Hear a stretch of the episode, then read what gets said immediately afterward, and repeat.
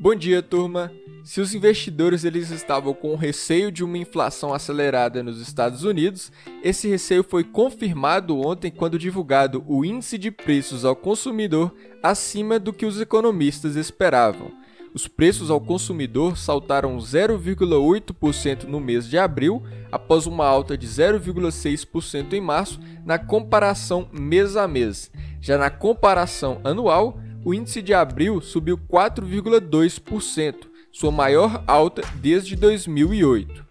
Com isso, as bolsas tiveram uma forte queda ontem, acima dos 2%, tanto nos Estados Unidos quanto aqui no Brasil. A grande questão é se essa disparada na inflação vai fazer com que o Federal Reserve antecipe a retirada dos estímulos monetários, o que vem sustentando a alta dos mercados acionários. Por enquanto, o Fed afirma que essa alta nos preços é temporária, mas aqui no Brasil, por exemplo, o Banco Central ele repete essa mesma coisa de temporária até hoje, mas eleva os juros a cada reunião. Nos últimos dias, o que vem trazendo a maior apreensão quanto ao impacto nos custos são as altas das commodities, principalmente o minério, desde que a China aumentou o conflito com a Austrália, o maior consumidor e o maior produtor do minério de ferro, respectivamente.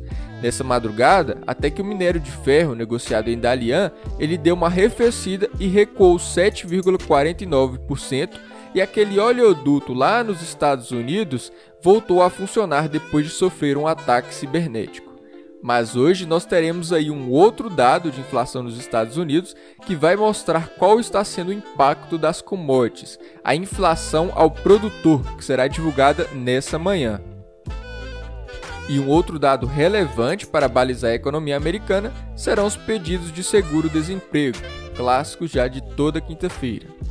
Entre os impactos de uma eventual alta nos juros, é sempre bom falar que as empresas mais afetadas são as empresas de crescimento, aquelas que abdicam de lucros no curto prazo para focar em expansão, característica comum nas empresas de tecnologia.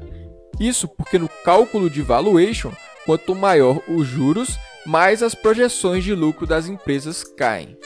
Agora pela manhã, os mercados eles seguem contaminados por essa aversão ao risco, com os índices futuros de Nova York em queda de 0,5%, a Europa cai 1,5% e a Ásia também fechou a madrugada no vermelho. Voltando aqui para o Brasil, ontem nós tivemos na parte econômica a divulgação do volume do setor de serviços, que surpreendeu positivamente, crescendo 4,5% em março na comparação ano a ano enquanto o mercado esperava aí uma alta de 2,3%. É um resultado importante porque o setor de serviços é o mais relevante do PIB brasileiro. Outras questões de ontem também foi o início da votação no STF para decidir se retira o ICMS da base de cálculos do PIS/COFINS. A sessão ela foi encerrada ontem pelo horário e volta hoje. Quando decidido, posso vir aqui a explicar melhor sobre as consequências. E nós também tivemos o melhor dia da CPI da Covid para aqueles que gostam de política.